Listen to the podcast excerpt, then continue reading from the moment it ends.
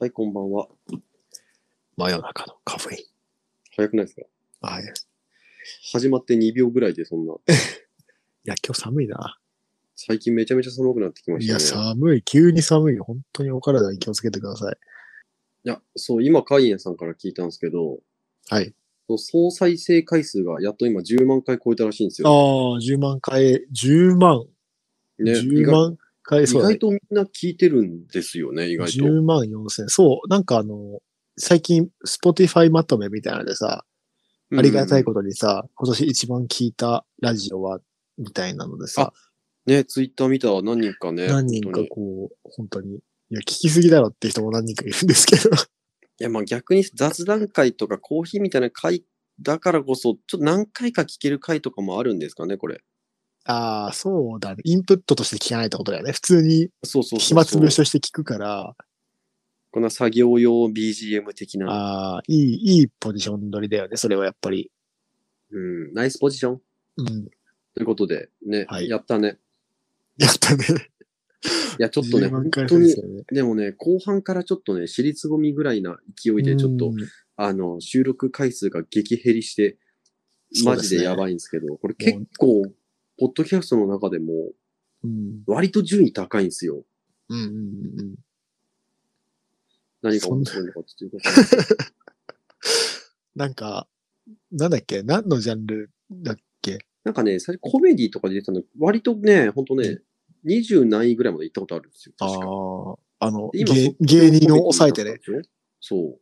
即興コメディだと9位、今そのくらいらしいね。うんまあでもね、投稿しないんですぐ下がってるんですけどね。前は安定だったけど、今、そうなんだよね絶対ねコンスタントにね、ああいうのって投稿しないと順位とかすごいすぐ下がりますからね。そうまあ別に順位なんか気にしてないんでいいんですけど。ね、でもね、こうやってなんかこう、ニッチな配信ですけど、こう、あのコアなファンが結構ついてくれてる気がして、とても嬉しいですよ、本当に。そうそうそう。それこそ Spotify まとめで、なんかベスト10の、なんかポッドキャストに登録してくれてるリスナーが900人ぐらいいるみたいなって言ってて、へえ、すごい。すごいよね。すごいね。まあ、ベスト10って割と多いけどね。これが10位だったらちょっと、あ、もうちょっと頑張らなきゃなってくるベストね、1位、1位に登録してる人はね、164人だったかああ、じゃあ2位、3位ぐらいの方が結構多いのかな。な。いや1位ではない。まあ、だって、 1なん位って。何のために聞いてるかわかんないもんね。僕もそうだよ。いやいやいやいや、やっぱりこうね、夜のこう、なんなんですかね、こうみんな落ち着いた時間に。あ、そう、でもそれこそ、なんかこう夜中に聞くのにぴったりって言ってくれてる人もいて、すごく嬉しいい。んですよ、それ。やっぱね、僕ら、まあ夜、夜中話してるので、そうだね。つっても今、今日はちょっと早めですね。今22時ちょっとです。そうですね。ちょっいつともは遅めの11時と夜かのだカからフねェインになりますね。うん。うん。はい。はいってなって。なんかその、前回ね、なんかこう、せせセーランなん か、クソ男みたいになってましたけど、いやいやいや、いや、やっとね、こう、皆さんにね、知ってもらえたのが僕は嬉しくてしまう。やっとねじゃねえんだわ。うん、僕はね。ね、本当にこれをね、世の中に知らしめるためにラジオやって始めましたから ね。いやいやいや、やっとですよ、もう。危ない。その2020年間に合った。ね、その最初の目標僕に言ってた。僕知らなかった から。いやー、間に合ってよかった、2022年に。ギリギリ。いや、言うてもね、またね、ちょっと最近も、うん。すごい、モテてるらしいですよ、セイランさん。いや、イライライライラするな。本当になんかね、こうスタバとか行ってもね、うん。すごく若くてかっこいい人来たみたいになって、うんまあ若くないんですけ ど、若くないし、ハゲてるんですけど、いやハゲてねえんだよ、別 に。パッと見ハゲてねえんだよ。え、帽子かぶって言ってんの帽子かぶってないよ、別に普通に。かぶってないのあ、じゃあ読んだらハゲ、ハゲだけど別にいいんだ。ハゲたけど、別にいいんだよ。別にスタバハゲて、お前失礼だろ。 それは全国のハゲに失礼だよ。全国でハゲ言うね。全国のハゲだろうが。スタバ全国展開してるもん。全国でハゲ言うね。なるほどね。持っててんだ、最近。え、何どういうことスタバに行ったら、そう、あ、まあ、僕、あの、ね、まあ、なんかエスプレッソマシンいじる人な、あ、まあ、まあ、いや、こういうこと言うとな、なんかちょっとあれなんだけど、あんま良くないんだけどね。うん。まあ、なんかそういうふうに来てる。なんか、そうお客さんからも、なんかすごくかっこいい人来てますよって、言ってますよってこの間言われて、はぁ そんなことあんの生きてて。いや、ほんと、そんなことあんのと思って。じじいのくせに、そんなことあんのそうそれがね、う1ん日2回とかあったんですよ。え本当に。何それなんかその日だけなんか俺誰か転生してなんか こう、すごくかっこいい姿にみんな見えてたのかななんかこう、なんあかー世界のバグみたいなやつで。あ、マスクしてたんだっけなマスクはしてる。あ、顎出てて、顎曲がってて、歯も出てるから、じゃあそこは隠れてた から。ねお前とんとんだ化け物 だ。そこマスクの隠れ下ててよかった残念ねすぎだろ。よかったね、隠れてて。あまりにもマスク残念すぎたの。たまにマスク突き破って歯出てるもんね。そうそうそう。あーでもマスク外して実は全部歯折れてるから。歯ないんだっけそう、そ歯っか全折れだからもう、あそのっ、か。笑った顔が赤ちゃんに似てるって提供のあるせいなん で。歯ないこの人。歯ないよね。あー歯そうなないんのにだ。歯出てるってもう、どういおい、うどことうどうなってんのいやでも、そんなモテるの、本当にすごいね。なんでいや、知らん。いや、でもなんやろ。 でも確かにね、あの、せいなさん顔出してないっていうか、あれだから、皆さんね、どんな顔してるのかなって思うけど、確かに、なんだろう、目がね、めちゃめちゃギョロッとしてて、エイリアンみたいな言い方で。いや、本当に、大きくて、ふパッチリ二重なんで、だから確かにね、で、鼻もシュッとしてるから、あ、でね、まあ口、口歯はあのない、ーはい。まあ、それと後ろ結構、昔パートナーさんだったんですかってめっちゃ言われるんですよ。どういうことなんか、要は、スタバで働いてたんですか昔ああみたいななるほど時だ結構出されるんですよ。うーん。だからなんか、、イケメンだからいや違う。多分なんか話し方とか雰囲気が、うん多分なんかいそうって思われるのかなわいやかだんかならい。いイケメンだからでしょや、それ関係なく関係なく。それ関係なくてちょっとイラッとすんな。イケメンだけどみたいな。全然関係ない。全然関係ない。イケメンだけどじゃねえよでね そうだなんかこあのー、お店クローズ間際とかも結構行くんですけど、うん。うんうんそういう時にね、なんかまあ、どうせなら、ちょっと仕事で行ったんだったら、うん。うん。あの、帰りとかに、いや、どうせならスタバ飲んで帰りたいんですあよ。あ、いいね。そう。だから1日3回とか結構飲むんですけうど、ん本うん当うんに。うん。多分、世界で、あの、スタバの店員さんの次に飲んでる人ぐらい飲んでるんですけど、微妙だな。うん。あそう微妙でしょ。あスタバの店員ほどは飲んでないです。あ店員さんの方が多分飲んでる。え、店員さんのことは飲んだりすれば。え あ、いいや、やめろよ。 はい。まあ、店員さんほどは飲んでないですけど。なるほどね。でも、こう、レジ閉まっちゃったら買えないじゃないですか。ああ、だ確か、からこう、あ、ちょっとあの、まだ仕事中なんですけど、先に買っていいですかなんつって。に。うんうんうん。 そしたらでもたまに、あ、いや、いいんですよ、つって。ちょっと、ありがとうございます。何の話これ。いや、なんかね、うんで、こう、おすすめのね、飲み方とかやっぱたまに聞くんですよ。ごめんなさいね。あーここから、あの、ちょっとコーヒーの話になるんですけど。あ、もうモテ話終わりですかあ、もうとっくにやってますあね。ーもっと聞きたかったな。いや、なんでだあよ。ー知らしめるっつ ってたしいや、でね、うん。最近、あまあ、もともと僕、激甘党で、ホワイトモカ大好きなんですよ。うんうんうん。ホワイトモカなんてね、みんなね、もう30過ぎたおじさんなんて飲まないですよ、多分。あんまってなっ え、て。いそんなことない じや、もう、あとまの間に、うんが入って、あんまってなるじゃん。ゃん。ああ。もうそれぐらい甘いじゃうんん、あ。れって。うんうんうん。で、僕もう、それグランデとかで飲むんですよ。ああ、それは確かにすごいかも。あ、でも、いや、でも仕事終わりだったらわかるかな。ちょっと、ちょっとわかるかもうら気持ちい1日3回ホワイトモカ飲 むとき、い。死ぬじゃん。お多分俺糖尿病で死ぬんじゃないかと思うんだけど。うんうん。でね、最近そのグランデで、まあ、アイスとかで飲むんだけど、うんうん。最近。うん。でね、多分グランデってね、ホワイトモカのシロップ、多分4プッシュなんですよ。うんうん。おそら。く。あトール確か3プッシュぐらいあ、そうなんだね。なんですけど、それにバニラシロップ追加するんですよ。えバニラシロップはもともと入ってる入のってないい。んですよ。ああ、だから追加するんですよ。なるほどね。で、普通追加って3プッシュなんですよ、多分。うんうんうん。なんで、でも逆にそうなるとちょっとホワイトモカシロップの方が多くなるので、グランデ頼んだ上でホワイトモカシロップのプッシュ数を1個減らして3プッシュにして、バニラと同じ3プッシュずつうんうん、の飲み方がめっちゃ甘くてうまいです。へえ、え減らすんだ、ホワイトモカのプッシュを。そう、っていうのもね、なんか一回こう、どっか別の店舗で、うん。あ、なんか飲みますって言われて、甘いの方が好きですかって聞かれたことがあって、うん。あ、じゃあ適当に用意しますって言 って、あの、多分、スターバックスラテ、普通のカフェラテに、バニラシロップだけ入れましたって言って渡されたことがあって、うん。それ飲んだ時、俺好きな味これだったんだって気づいたんですよ。うん。俺甘いの好好きなんですけど、ずっとホワイトモカがそれだと思ってたんですけど、なんか、なんかちょっと理想と違ったんですよ。き。ああ、バニラだったんだ。そう、僕バニラ好きで、ハーゲンダッツのバニラの香りめっちゃ好きなんですよ。わかりますあのバニラの、わかバるニラわかるビーンズの香り。わかるよ、わかるわかる。あれめちゃめちゃ好きで。バニラエッセンスの香りでしょそうそうそう。わかる。で、それ飲んだ時に、あ、俺バニラ好きなんだって気づいて、うん。じゃあホワイトモカに入れたら絶対美味しいじゃんと思って入れたらもう最高の味になりました。すちょっとごい。今度、今度その飲み方してみて。まあ、ちなみに超甘いんですけど。なんだっけえっとサンプッシュホワイトあ、そう、えっと、プッシュス、あ、まあ別にまあホワイトモカにバニラシロップ追加で、だけでもいいんだけど。あ、でもさ、なんだっけトールだったらそれでいいんだよね。だかあ、ら。そうだね。取るだとそれでいいかもね。ああ、じゃあいいじゃん、それで。あやってみよう。明日やってみよ僕それでいてガバガバ飲むんで、う。ガブガブじゃないんだ。ガバガバ飲むんだ。そうガバガすごバい飲ねむ、ガバガバ飲むから、うん。その飲み方と、ええ。あといいね今寒くて。ツイッターでもね、一回なんかその、僕らも、うんえっと、なんか質問箱かなんかで教えてもらった、うんうんなんかそのユンヨン茶うん。うんうんうん。でしたっけ、うんうんうん。あの、ティーラテで、うんブレック、イングリッシュブレックファーストうんうんで、ショット追加の飲み方、また別の人がしてくれてる人いて、美味しいですって言ってたので、そう、あの飲み方もね、たまにね、やっぱしたくなるんですよ。そう、あれさ、おすすめされてやってんのにさ、なんか、セーラーさん発祥みたいな感じになってるよね。あ、そう、あれ僕じゃないっすよ。僕も知らなかったんで、 うんあの飲み方。ね僕も質問箱で、あの飲み方聞いて、あ、美味しそうと思って飲んでみて、あ、美味しかったですって感じで、なあるほの、どね伝えただけなので、僕発祥じゃないですからね、全然あんな。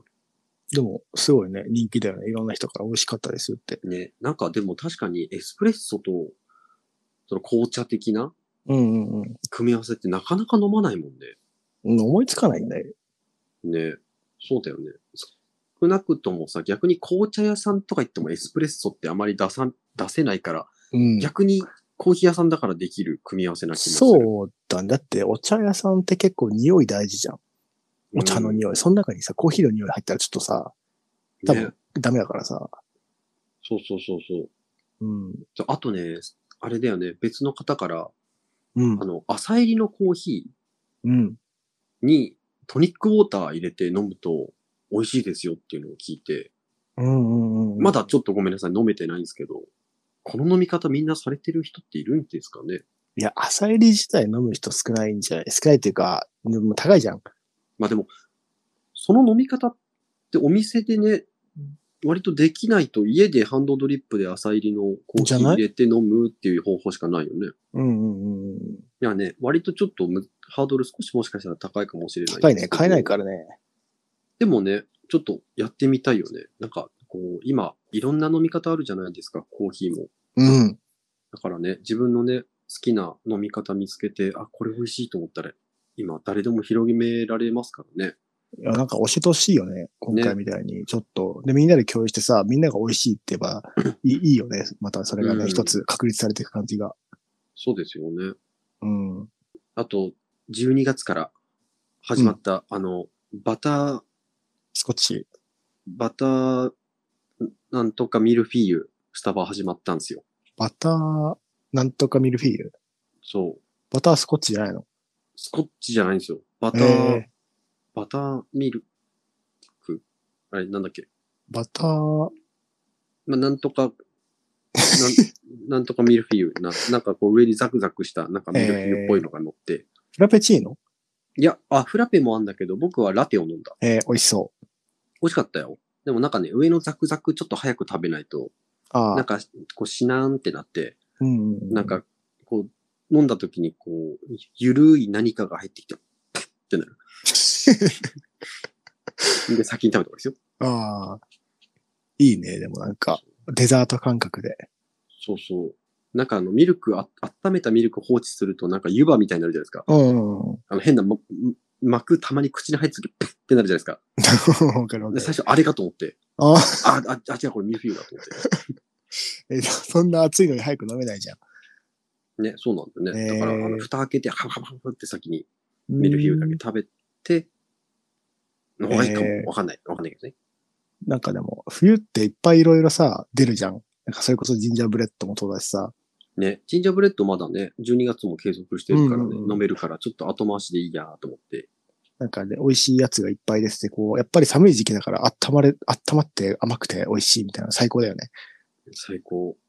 あとね、スタバね、多分夜とか今、フードロスの削減のために、なんか食べ物とかも20%引きとかになえるん、ですよ、そうなのそう。だからね、結構クローズ前とか、えそのー、辺に行くと、なんか食べ物も美味しく一緒に食べれちゃう、なるほどねまあめっ別ちゃいにいじゃん僕、スタバを普及する人では何もないんですけど。スタバのケーキめっちゃ好きだわ。美味しい。ドーナツと。いや、いつもニューヨークチーズケーキ見ると食べたくなるけ美ど、味しいよね。うん結局シュガードーナツとね、スコーン食べちゃうんだよ、チョコスコーン。へえ、美味しいよね。やばくない僕、チョコのスコーンにホワイトモカ飲んでんだよ。多分糖尿病で死んじゃうんだよ、こアメリカンだね、だいぶ。 れね、アメリケンだよね。うん。いや、なんかそれこそこの間読んだ本で、たまたまなんかそのコーヒーの話、あ、なんか全然あの、コーヒーの本じゃないんだけど、うんうん。なんかプライシングの本読んだんだよね。その、ね、値段の付け方あみたいな。あ、な、はいはいはい。で、その読んでた時に、なんか、昔、1908年ぐらいかな、アメリカで、そのコーヒーがすごいブームになって、うんうん。もう、もうあちこちで安売り合戦になって、なんかそのせいでコーヒーがめっちゃまずくなったみたいな。うんうんうん。安くするために、そもそも味自体がやっぱりおろそかになっちゃって、うんうんみんなあちこち、まあ、価格競争に巻き込まれた結果、質が悪くなるみたいなうんうん。ことが起きて、そのタイミングでアメリカ人の平均、なんか、飲料数、コーヒーの飲料数みたいなのもめっちゃ落ちたみたいな。うんうんうん、そこで、なんか、なんかこう、もっとやっぱり美味しいコーヒーを広めようみたいなので立ち上がった一つが、やっぱりシアトル系で、あの、スタバらしいよ。ああ、エス、おまあ、エスプレッソの、あれか、オリジな、なんて言うんだろうね。なんかカスタム系のラテってことよね。こので間もこれ味とそかもの話したのと似てるよね、結局ね。うんうんうんうん。そう。なんかやっぱその、価格競争に巻き込まれない、まあ、お値段はそれよりはもちろんするけど、でもちゃんと美味しいコーヒーを飲めるようにしようって言って始まったのがスタバらしい。うーん。うん。なんかそのポジション取りな話だよね。別に価格競争に巻き込まれなくてもさ、うんうんうん。ちゃんと独立したものとして。だって値段が安いからとかさ、い関係ないじゃん、スタバって。うんうんうん。スタバだから行くみたいなところあるじゃん。確かにね。ねまあ。とりあえずね、だって1ヶ月に1回新作なんて出しちゃったらさ、そりゃ行っちゃ、行きたくなるもんだよね。行くじゃん。だってさ、じゃあ同じ飲み物がさ、隣のさ、よくわかんない店でさ、100円安かったからで、じゃあそっち行くかって言ったら行かないじそうなんだよね。別にもうね、価格高くてもみんな買うからね。ゃん。うん。そういうね、いいよね。そういうところをやっぱりみんな目指していきたい。ということで、始めますか。どうぞはいタイトルコール。真夜中のカフェイン。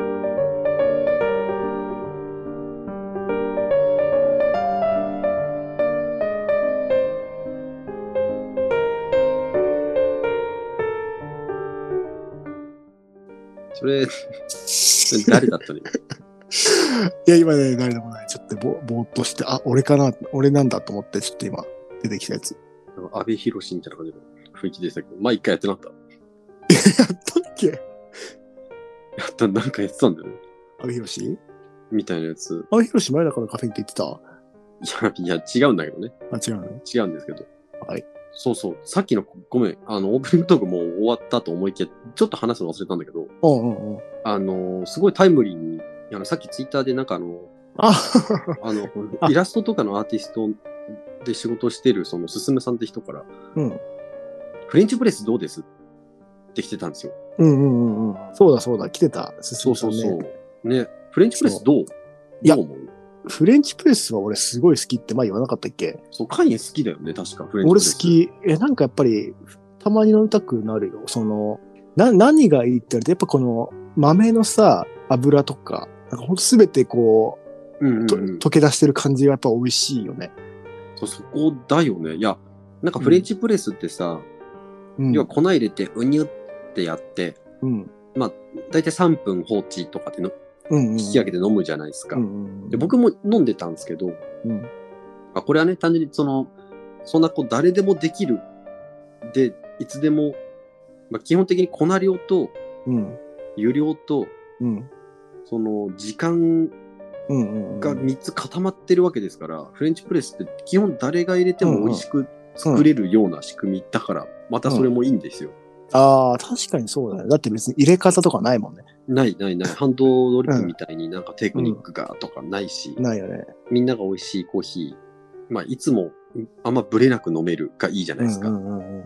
で僕あんまそれ入れるのうまくなくて、そんなことないって言って、今言ったばっかじゃん。そうそうなんですよ。でう僕んドヘタで、うーん。おそらくね。なんでだからね、僕なんかあんまりちょっと僕は合わなかったんですよ、フレンチプえ、レ待スっ。て待って、どういうことなんで失敗しちゃうのなんか渡りでしょネット入れすぎてそこに穴開いちゃうやつでしょフレンチプレス の。うわいや、そうこの間ツそイうッいうことターで開けてたやつうん。あ、そういうことか。穴開いちじゃゃうないんだけど、あ違う穴開かないから。開かないの。だけど、いや、うんまあ、あとなんだろうねと。やっぱハンドドリップと、ハンドドリップっていうか、そのペーパードリップと違って、うん。ペーパードリップって豆の油分吸うんでうすんけうど、んうんフレンチプレスって基本的にフィルターがステンレスになってるので、うん。油分が出るんですよ。うんうん。なので、こうコクとかもすごいい出やて、まろやかになるんですよね、味い。や、本当にそう、まろやか。だからね、別物だと思った方がいいと思う。なんか、こっちが美味しいとかじゃなくて、どっちも美味しいから、本当気分によって。ね、好みの問題もあると思うけど、うん。で、僕ちょっとそれであんまうまく、なんか自分の中ではあんまりいいと思ってて、うん。飲んでなかったんですよ。うんうんうん。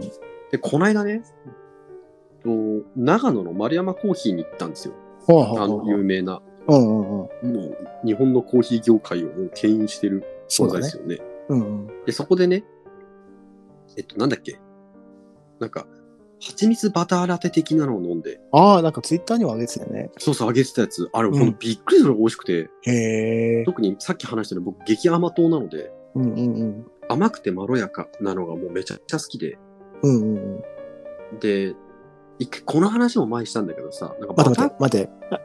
あ、あま、あまろやかってことなんだお前。 続けて。いや、続けるよ。うん いや、一回止めた方がいい、逆に。甘らやかについて深く掘っいてや、い や続けてくれ。ディグディグしなくていいいや、続けてくれ。あ、オッケーオッケー。なんか、前一回さ、バターコーヒー流行ったのって何ですかみたいに言ってたけど、別にそのバターコーヒーとは違う。もう完全に本当のバター入れてる感じ。なんすようううんで、うん。飲前ん行っでたバターコーヒーって焙煎の時に入れるんだっけなんか、それはあれだよね。あの、なんだっけ、あの、ギー。ベトナム。ギーだよ、ギー。ああ、そうだそうだ。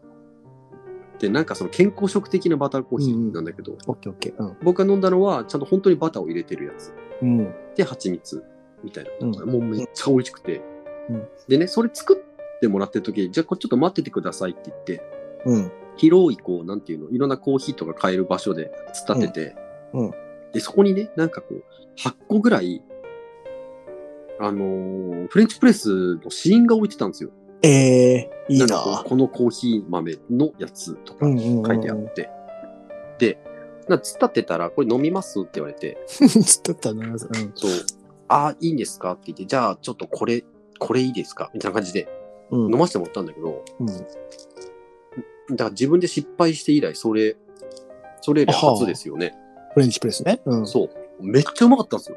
へえ、やっぱ違ったその、味、あそう味っていういかやその、ドリップと。まあ、す全然違う。想像してる感じで、やっぱりこう、なんかね、全体的に丸みがあるようなうんうんうん。わかるわか味るなわのが、かる。だから丸山コーヒーなのか。いや、今のいらねえんだけど。はいはい。なんかね、そう、それで、あ、やっぱフレンチプレスもちゃんと、ね、うまくなるとめっちゃうまいんだなと思って。そうだね。感動したので、フレンチプレス美味しいと思います。じゃあおすすめですあれって入れ方なのかな器具も多分そんな別に違いって出 ないあ、まあもちろんもちろん。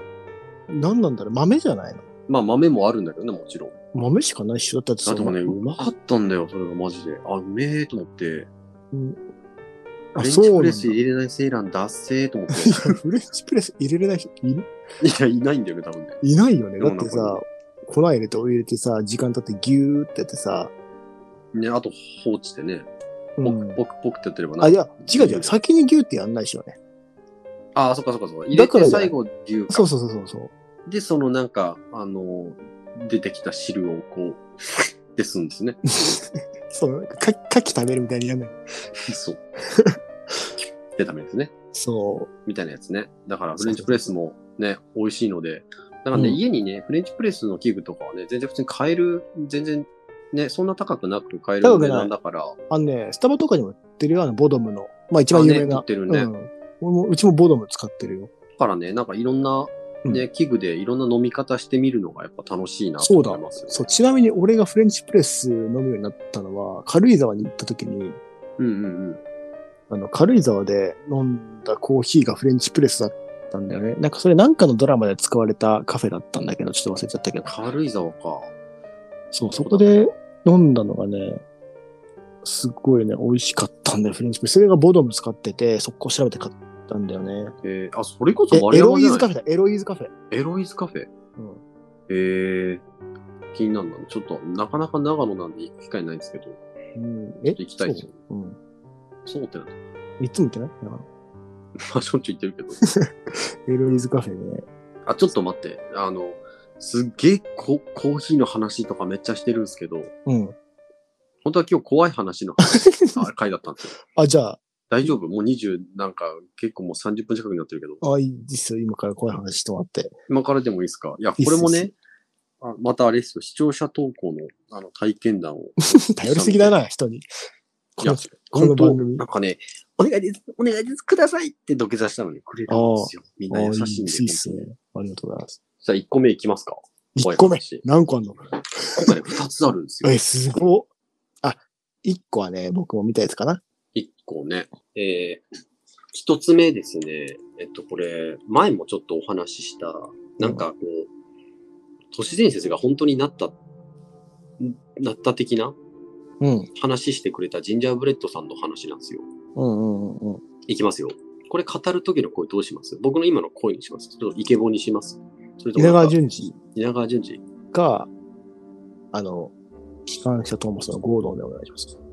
いや、あの、トーマスのあれやってる森本レオさんの感じはわかるけど、ゴードンの声はわからない。じわかんない。じゃあ、いい感じで、イケボでお願いします。ゃあ、イケボでいきますか。イライラするな。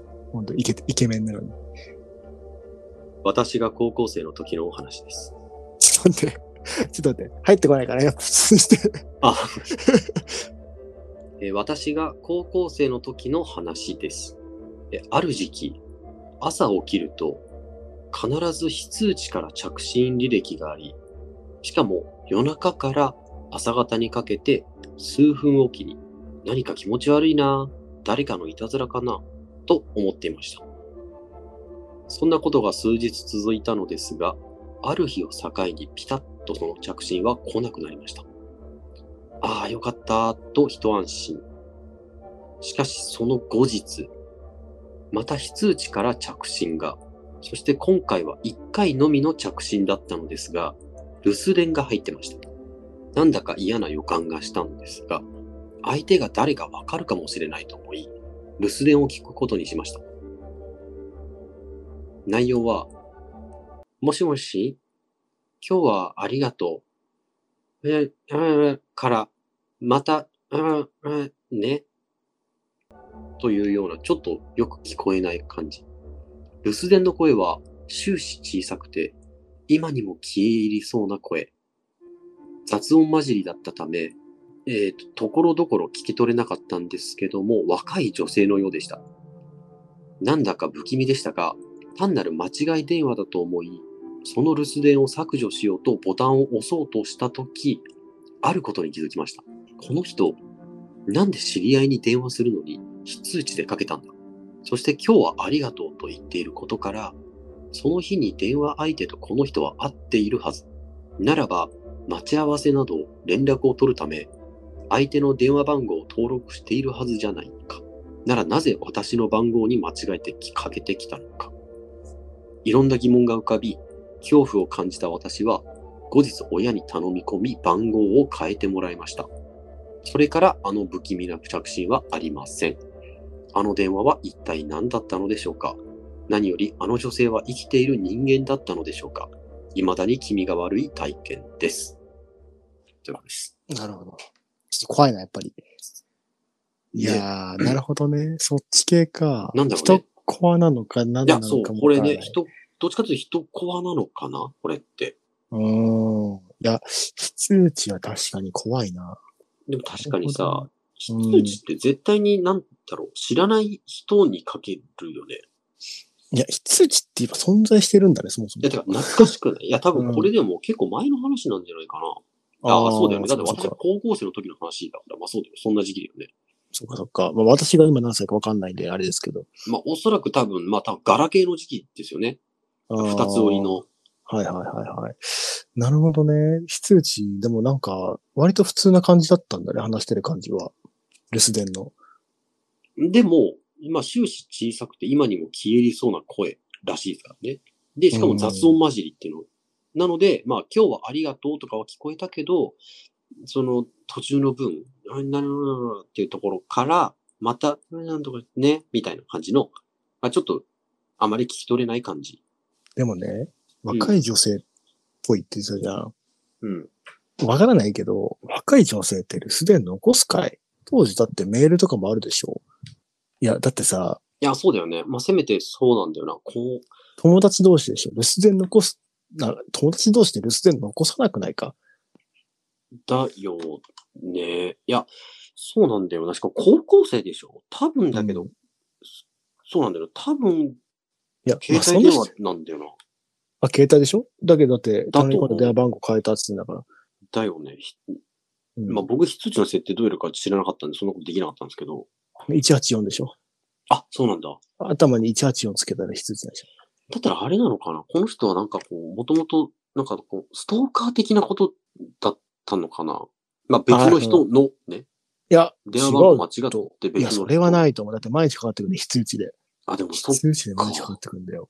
そうだよ。ずっと自分間違ってるって気づいてなかった人。いや、そいれやいだやったらいやいや怖いか。、いやいやいや、非通知でかけてる時点で、あの、多分間違ってるってことはないと思うよ。ってことは、本当はじゃあ、えっと、このジンジャーブレッドさんが気あだと思づいうてよない範囲で、うん本当にジンジャーブレッドさんに興味のある、怖い人だった可能性もあるってことの可能性がまああるん確じかゃになそいれあるか。かな。だってわざわざ非通知で間違えることないと思うけどな。まあねえか、確かに。うん、なんか普通にし知らない番号からだったら、まあまあ、非通知ですね。ちょっと悪意あるじゃん。うん、なんかこう自分に、なんだろうね、こうし、なんかこう隠したいことがあるっていうか、うんあまりいい意味では少なからずかけてだっないてで非すから、通ね。知からかかってきたら嫌じゃん、普通に考えて。いや、嫌ですよ。なんか怖いですよね。なんか出るのためらいません、いや、非通知って嫌めっでちゃす怖いね。ってな全る。体嫌だって、だって、ねえ、隠したいってことじゃん、自分の番号。何かあるじゃん。っまあそうだよね。いや、怖いわ。なんかもてう考えたら、なんかその今の話は、最近非通知ってものをむしろ受け取ってないから、なんか非通知自体が怖いわ。うん、そうだよね。うってん。なったらなんか、うん、わざと、わざとその人になんか、分かってたと思うけどね、その人だって。うんうんうんうん。そうだ非ね。通知にして電話して、いや、どうしよう。出なんなか、くて。なんかちょっと怖くなってきたな。怖いよね、普通に非通知って。ちょっと次の話に行くときに、ちょっと孔明太夫風にちょっと、あの、フェードアウトみたいにします。ああ、分かった。待って待って、盗撮。んあそんな 早っあ、ごめん。いわかあでも確かに怖いわ、これは。や、ななんんかちだったょんだろうね。っ結果わと、かんないんでしょもう僕考えたくない、怖い。え、ちょっとジンジャーブレッドさんに。ああ、まあ。あでもね、この後は普通に、うん。またまた長文になってすいません。体験談は文章にするのが難しいですね。ってきてる。めちゃめちゃ前向きじゃん。かわいい。俺らだけ怖いじゃん。いや、ほんと。いや、怖いんで、いやこの人ね、あの、うん本当になんかそういう体験うんすごいしてて、あ、そうなん割だ。と本当にやばいものとかも見たりしてるらしい。ええ待って待って。本当にその人存在してる真夜中のカフェ イン。怖えんだよ、やめろや、そういうう。ん。なるほどね。うん。いやいやいやいや。なるほど。ちょっとこれ怖いっすね。なんか。ね、またちょっと、ね、なんか、お願いです。お願いですって多分、多分土下座したら多分まあた面白い話お聞かせいただけると思うので、あ。じゃあぜひぜひ、土下座しに行ってください。ね、ちなみにね、この人、まあ、えっと、昔の職場でも、うんなんかちょくちょくこう霊らしきものを見たりして、ええで、それをね、何気なく同僚に話したら会社中パニックになったことがあるらしいんです よ。いやこの会社にいるよって。そう。パニックなるわ、それ。だから、もう今は、こう見えてもあまりい言わないようにして る。怖いわ。怖いわ、普通に。まあ、見ないように心がけてるっていう感じでも言ってましたね。まあ、セイラさんちにいますけどね。いやいねえんだよな女。性の霊がね。 いねえんだよな。それ、いや肝炎の家なんだよな。いや、ちにはいるわ。確かいるんに。だよ。二人いるんだよな。なんか多分そ大うそ人うと子供が一人ずつ。セイラさんちもなんかね、髪の長い女性がいましたよ、僕いや、い一ね回。え、いねえんだって、いねえんだって前帰るとき2階の窓から覗いてましたやよ。めろやめろ、そこ。ほんと僕の部屋なんですよいやいやいやいやいや、ほんとほんとじゃ ない。やめろやめろ。うん。ちげえんモだテよモテなんでね。いや、いいんだよな。例には持ってたくない。はい。本当に。じゃあもう一個いきますよ。お願いします。これね、新しい人です。新しい人って言うね。えっとね、サンプルさんっていう方です。これはね、僕も見ましたよ。怖かったな。いや、これね、そうなんですよ。おいきますよ。はい。えーこんばんは。最近 Spotify で番組を知り、毎回楽しみに聞いています。陽気な話し方のカイエンさんと、そんなカイエンさんの小ボケに静かに突っ込むセイナさんの掛け合いが大好きです。うん。小ボ ケ。小ボケ。過過剰評価された。自分の中では大ボケのつもりなんです。そうそうそう。開始のうちにクリアしてるはずだったのに、あの皆さんには小ボケにしか見ない。 満点中笑いぐらいですよ。どっちだよ。で長文になるのですが、先日不思議な体験をしたので、オカルト好きなお二方の見解を伺いたく DM させていただいた次第です。うんすごい、しっかりした方ですね。え、1年ほど前のこと。2001年頃に人気だった某ゲーム機の限定色の中古をネットで安く買うことができました。そのゲーム機を購入した週の週末の夜中に夢なのか現実なのかわからない体験をしました自宅の3階のトイレ前の洗面台から私の部屋に向かってゆっくり歩いていき扉を開けるという夢を見ました扉を少し開けたところで目が覚めたのですがベッドに横になり部屋の扉の方を向いて金縛りのように体が動きません暗いし寝ぼけ眼なのでよく見えませんでしたが扉の隙間に人影のようなものがあり誰かが覗いているようなそんな感じでした、えーそれで怖くなり思いっきり全身に力を入れビクッと手足が動いた途端に体がから軽くなり意識がなくなりましたそしてまた目が覚め先ほどと同じ体勢で寝てましたが部屋の扉は閉まっていました部屋の入り口付近に祖父の形見の帽子と叔父の形見の数珠を置いております部屋の中まで入ってこなかったのはこれらのおかげなんでしょうか部屋に向かって歩いている夢をいや夢の時に何か強い憎しみのような怒りのような感情があったような気がしますこのゲーム機の以前の持ち主やそれに関係する人の思念的なものでしょうかまた近所のお寺にいただいたお札を貼っていますがトイレが鬼門の方角なのも関係あるのでしょうかただの夢だとは思うのですがこういった体験が初めてですごく怖かったですという話ですねいや怖すぎでしょ。何これ。このラジオそういうのじゃないから。 ガチ怖やめて。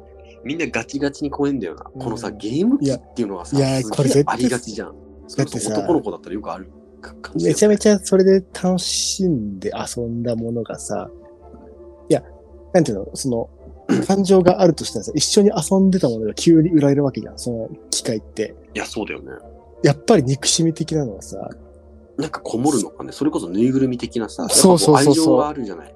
うんうんうん、ちょっと怖いな、それで。なんかよくそういうさ、テレビとかさ、そういう電子機器ってそういう思念がこもるみたいにもね、なんか、うんなんか言ったりするじゃないですか。うん、本当になんかそういうやつなのかもしれないし。で夢だ夢の中でか、えっと、鏡の前から、なんだっけ、洗面所から自分の部屋に歩いてるそうそう、自分の部屋に向かって歩いゆっくり歩いて扉を開けるっていう夢を見た。夢したら、で、扉少し開けたとこで目が覚めたんですけど、うん。やばいやばいやばい。ベッドに横になって部屋の扉の方を向いて金縛りのように体が動く。ああ、やばいやばいやばいやばい。それやばいじゃん。部屋の扉のベッドに横になる。ってことは、開けた時に自分の体がそそのベッドに横たわってる方に行ったっていうことかな。これさ、幽体離脱的な感じなのかなこれさ、前に一回なんかさ、話さなかったなんかで。話したえっとね自分だったって話だよね。そう、みたい俺なが、む、む、むじゃない。あの、某雑誌の、じゃないって言ってるけど、 ななんだあれよな、で多ね分。で某雑誌の、うん。うんってやつでしょ。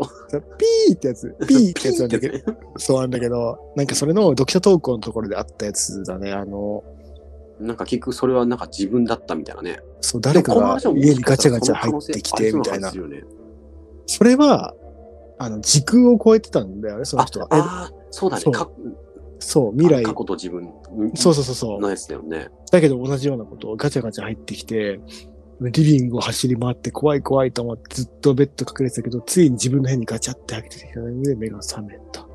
この話ってさ、で何年後かにうん、その、なんだろうね、その、まあく、その暗いし寝ぼけ眼でよく見えませんでしたが、扉の隙間に人影のようなものがあり、誰かが乗ってるような、そんな感じ。これさっきまでの自分みたいなもんじゃないでしょうこれねって。ってなったらさ、要はさ、何その幽霊目線に途中一回なったっていう話なのか、これがどうやったら自分の中でそういう、なんかわかんないけど、こうダブルじゃないけど、そういう謎の状態になったのか。いや、なるほどね。でもそこででも。も、接触がなかったというか、まあ、その部屋に入ってこなかったかも、みたいなね、うん感。じだよね。と、あと、すごい形見のもの、すごい置いてる人ですね。いいじゃないですか、別に。いいじゃないですか。いや、ね、いやだから本当にそういうので守ってくれた可能性ありますよね。いや、そのさ、祖父の数祖父、あ、えー、えー、祖父って何ですか シェフ、シェフみたいな。え祖父の形見の帽子と、おじの形見の術。珠あ、数結構聞いたんじゃないかな。うーん。いや、割と守ってくれてたと 思うよ。そこで、こう、自分の体に戻れたのも、それのおかげなんじゃないかな。違うかな。いや、でも、怖いな洗面所い。や、なんかそのね、形見の、例えば数珠とか、何かしら、あとさ、うんその近所のお寺さんにいただいたお札を貼ってるとかさ、うんそういうので、幽霊が入ってこようとした場面を見たけど、入ってこれなかったのを自分で見たってこと。うん。要はなんか、幽霊が扉開けようとしたけど、うん。っっていう姿、状態を、このお札とか何かを通して見れたみたいな。そうだね、そうだね。で、危険を察知的な方で、ね。そうそうそうそう。うん。で、入ってこれなかったところで自分の方に移って、うん。あこんな状況なんだ、みたいな。怖すぎじゃん。いや、無理だろ、そんな体験したらもいや、まあ無理だよね。もうもう無理だよ、僕う。も。割と無理だわ。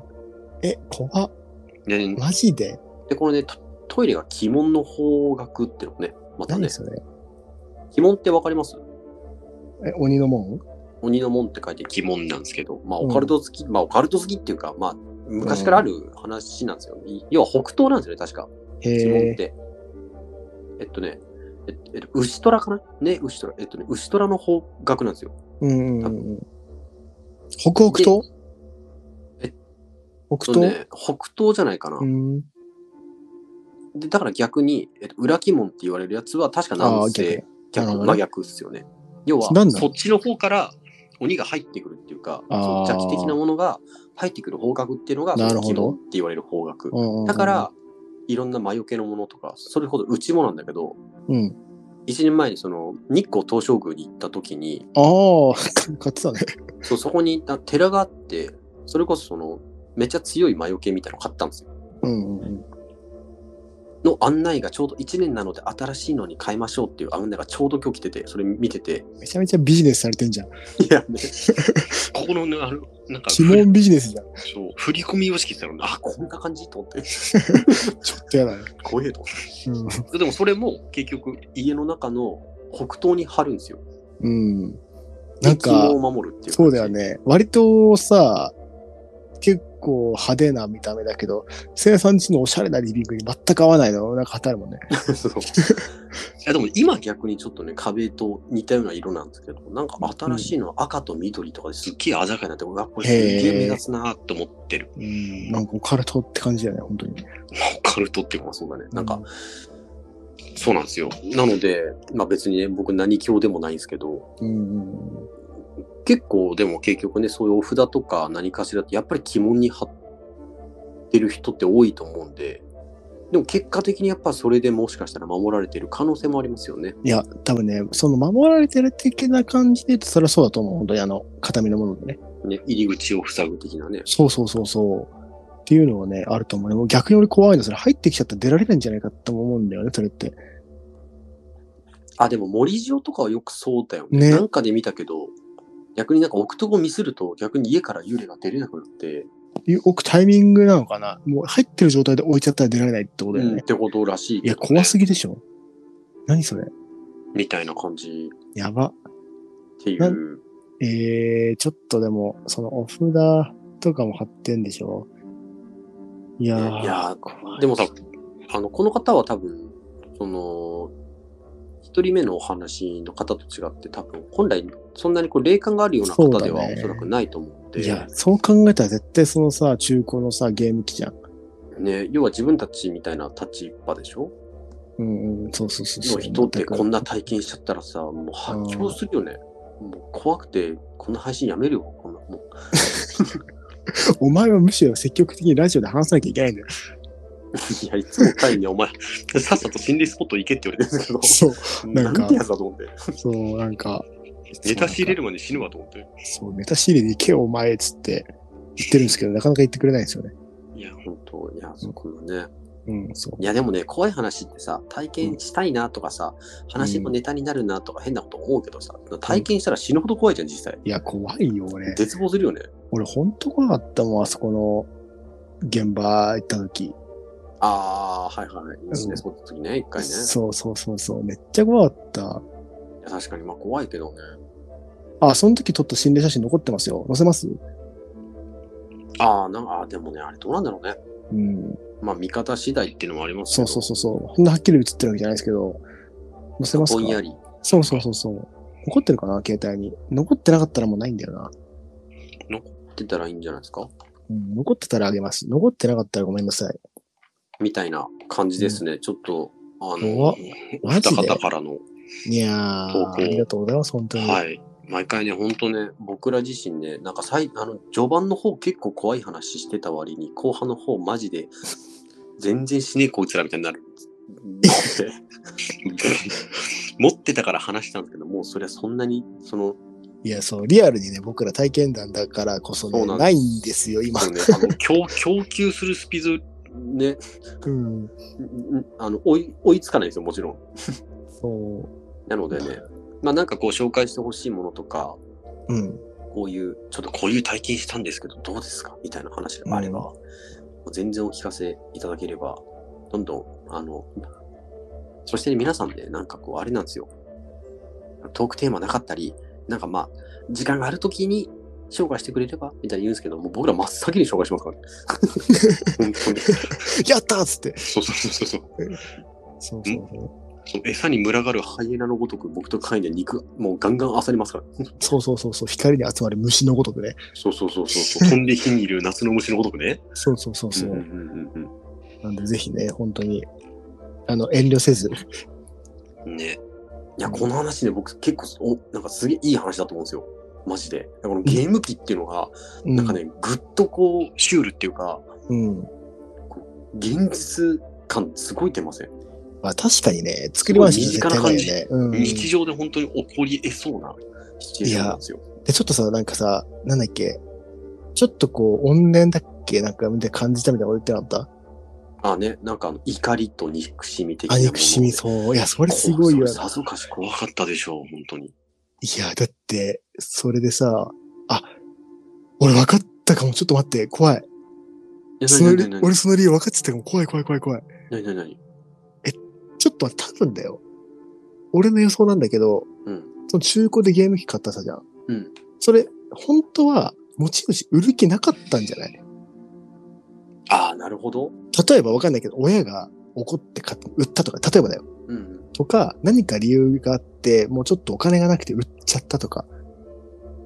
ああで夜に息子が取り返しに来たシーンそうそうそううそうそう。もう、なんで売っああてるここにあるみたいな、生き量みたいな。あでもそれこそそそそれ言ったらさあのうん例えばなんていうの孤独死とかさうん何かしらの理由で亡くなっちゃった人のものがリサイクルショップ回っていくみたいな話はよくあるじゃんああ、るね。のパターンもありえなくはないあ、まあ、あるけど、ゲーム機でしょ。なんか俺、どっちかというと、生き量に近い気はするな、それ。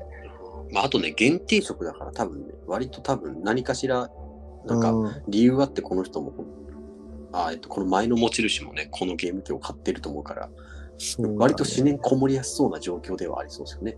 そう。いや、転売屋だったら多分新品のまま売るからさ、使ってると思うから。まあだから使ってんじゃないだからまあ前使ってた人もやっぱこれが欲しくて買ってるそ人うだけど、と思うからなねんなんか理由で手放さなきゃいけなかったのか、それとも勝手に誰か、パートナーか、親か、売られたのか、ねそれを取り,、取り返しに来たんじゃないまあそういうのはあるかもね。確かに。怖っそう考えたら超怖い。取り返しに来たって考えたら。でもさ、このお話ってさ、うん。と、この、例えばだよ、近所のお寺さんにいただいた札とかをさ、うん。あの、トイレ自体に貼ってたらこれって起きなかったのかなとなん思うでんだけど、え、なんでえだなっんてで入ってきたのはトイレの方からじゃん。トイレの方からあ洗面それ所が入っだけそう、洗面所の方っていうかさ、いやいやいや。それはないんじゃないだって3、階のトイレ前の洗面台から私の辺に向かってゆっくり歩いて聞いたから、なんでそこからだったんだろうね、確かに。だから例えばトイレの窓からとかさ、わかんないよ。あとかさ、なんあ。かそういうのがあったらさ、やっぱもうそっから封じてたら来なかったのかな。いや、なんでそこから、そこから鬼門だからってことうん、まあトイレの方角が多分鬼門だからでしょ。いや、俺何かしらむしだろからやっぱ俺り幽の。霊が入ってくる方角っていうのがあるんだと思う。いや、でも、なんか俺ちょっともう怖くなっちゃうやめよいや、でも部屋に入ってこなかったっていうのは、割とでかいと思うけどな。例えばお札一つだったらダメだったかもしれないじゃん。う。うんうんうん。そのやっぱりその数珠とか、なんかいろんな形見まあでもこれがね、またなんていうの、結局最終的にはさ、目が覚めた時にうん部屋の扉閉まってたんだよね。これっうんうんうんていうのもちょっとなんとも難しいところですけど。いやー、だから、もうね、あれですよ。守ってくれたんですよ、おじいちゃんとかね。おじと か。うん。いや、ちょっと本当になんか俺ちょっと無理だ。なんか怖くなって きた。怖いよ、なんか本当に。あの、別の話しましょでもさ、う。うんい。や、これってさ、話してるさ、そのサンプルさん、うんがさ、怖い体験してた。これをさ、全く、本当は忘れたい記憶のはずじゃん。うん。だけど、こうやってさ、提供してくれてるってすごいありがたいよね。いや、本当ね。まあでもこれ1年ほど前のことっていうのから、まあ少しやっぱじ、あの、あれだよね。なんかあそうそう時そう時薬で少しちょっと、まあ話せるくらいにはいなやって、るだけどさ、こうやってさ、また、多さ、む怖くな蒸し返されてさ、 分思い出しちゃうよね。やっぱりうん。 ごめんなさいねいや、本当に怖いわ。ありがとうございます。ね。うん。サンプさんまた、なんか、適当に中古のゲーム機でも買ってくださいよ。また起きるんだよな、それ。はい。危ねえんで。だよな。うん。すぐ連絡ください。ね。うんとい。うことで、その中古のゲーム機にか、あの、貼れるかっこいいステッカー、ちょっと、書いてもらって作るんで、やめて。貼ってくれるんですうん。真夜中のカフェインっていうステッカーを。うんパシ全然聞かなそうじゃん。ということでね、今回はまあなんかちょっと途中までコーヒーの話しちゃいましたけど、一応怖い回でした。あありがとうございました。りがとうございました。